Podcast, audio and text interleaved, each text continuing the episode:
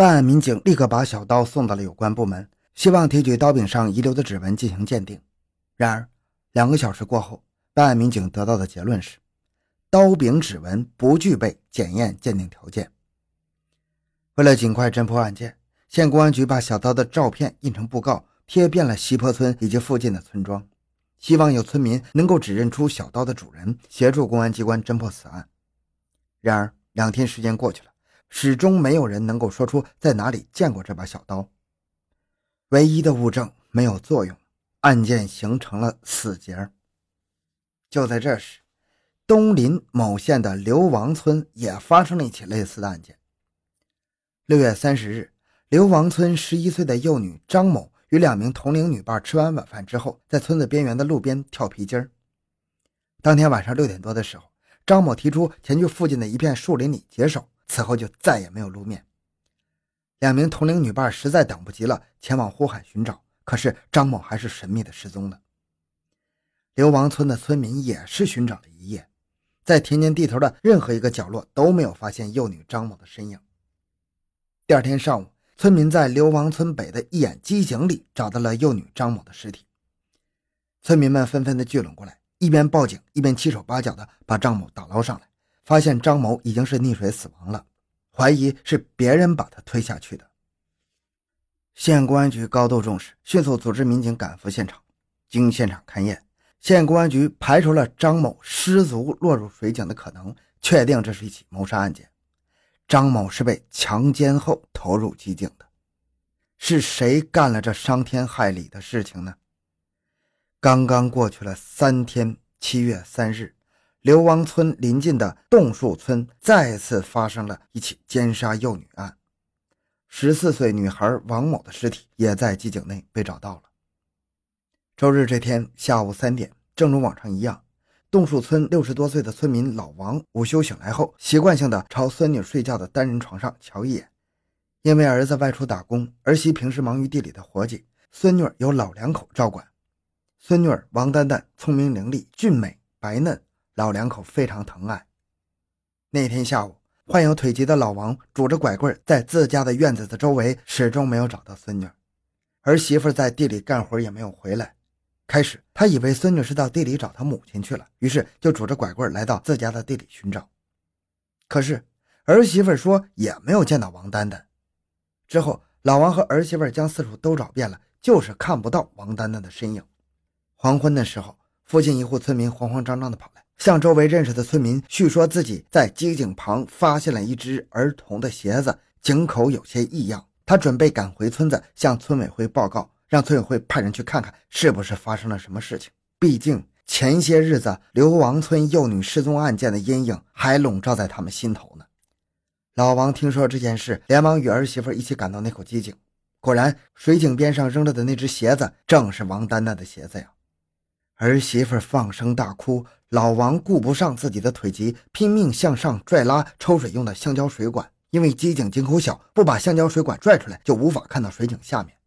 这一刻，儿媳妇吓傻了，又急又怕，大呼小叫：“救命啊！来人呐！”由于村委会报了案，很快派出所民警和消防中队赶到现场，消防中队还出动了一辆抢险车，并通电话向医院求助。消防战士赶到井边的时候。村民们已经合力将机井中的橡胶水管拔了出来。为了争取救人时间，消防战士一边用木棍敲打水井，看看能不能唤醒落井人的意识，一边快速的装备救援器材。很快，器材装备好了，消防战士用绳子套住少女王丹丹，并把她拉了起来。经过一番紧急抢救，消防战士小心翼翼地把王丹丹拉到井外。这个时候，急救车和医务人员也赶到案发现场，他们立即实施了救护手段。可遗憾的是。因为时间发现过晚，王丹丹此时早已经没有了生命迹象。仅仅一个下午，一条鲜活的生命转眼间就被淹没了，令人叹息不已啊！原本一个美满的家庭，瞬间哭声一片，悲伤不绝。方圆百里接连发生儿童被投井的案件，到底是什么人如此胆大妄为呢？三起案件有着许多的相似之处，受害人均为儿童，到底谁是杀人凶手呢？三起案件的案发地分别隶属于两个县，A 县公安局已经成立专案组，正在进行小县超案件的侦破。；B 县公安局将两起案件并案侦查，专案组不断的扩大规模，排查工作始终没有间断。七月十一日，根据洞树村村民举报，二十九岁的村民杨在孝被传唤审查。当地民警调查得知，身材魁梧的杨在孝曾经犯有前科，曾于一九八三年猥亵少女，被强制劳动一年。然而，面对民警的询问，杨在孝死活不肯承认自己是三起儿童投井案的犯罪嫌疑人。有一点可以肯定，西坡村小宪超被投井的那天，杨在孝参加了本村两位青年的婚礼，从中午一直喝到晚上十点多，人正很多，他醉醺醺的走不成路，根本就没有时间赶到西坡村作案。那么，洞树村、流亡村两个少女之死是否与杨在孝有关系呢？五天的调查之后。洞树村、流亡村两个少女被害的第一现场均在公共地带，人迹混杂，无法确定犯罪嫌疑人的足迹等物证。第二现场，为了从水井中捞人，村民们早已将周围的土地践踏的无从辨认足迹，没有证据，民警只能放弃对杨在孝的控制。回到家中的杨在孝，并没有因此恢复往日的劳作生活，他先是邀请各位亲友喝酒，表示公安局冤枉自己。然后提着点心走访了洞树村、流亡村两个被害少女的家庭，对两个家庭发生的悲剧表示同情。就在大家纷纷对杨在孝不再怀疑的时候，杨在孝突然失踪了。办案民警感到了事态蹊跷，于是再次来到杨在孝家中。他的父母说他外出打工了，至于去了哪里，他们也不知道。杨在孝跑了，他的突然失踪让办案民警顿时对他增加了原本已经减少的怀疑。蓟县公安局确定杨在孝有重大嫌疑，于是派出数名侦查人员，根据杨在孝可能前往的地区追踪调查。十八日晚上九点，办案民警在东牛镇插桥村杨在孝舅舅家中将杨在孝抓获了。经过审讯，他最终供认了他在去年夏天曾经两次猥亵少女的事实，但是对于儿童投井案，他依旧是只字不提，断不承认。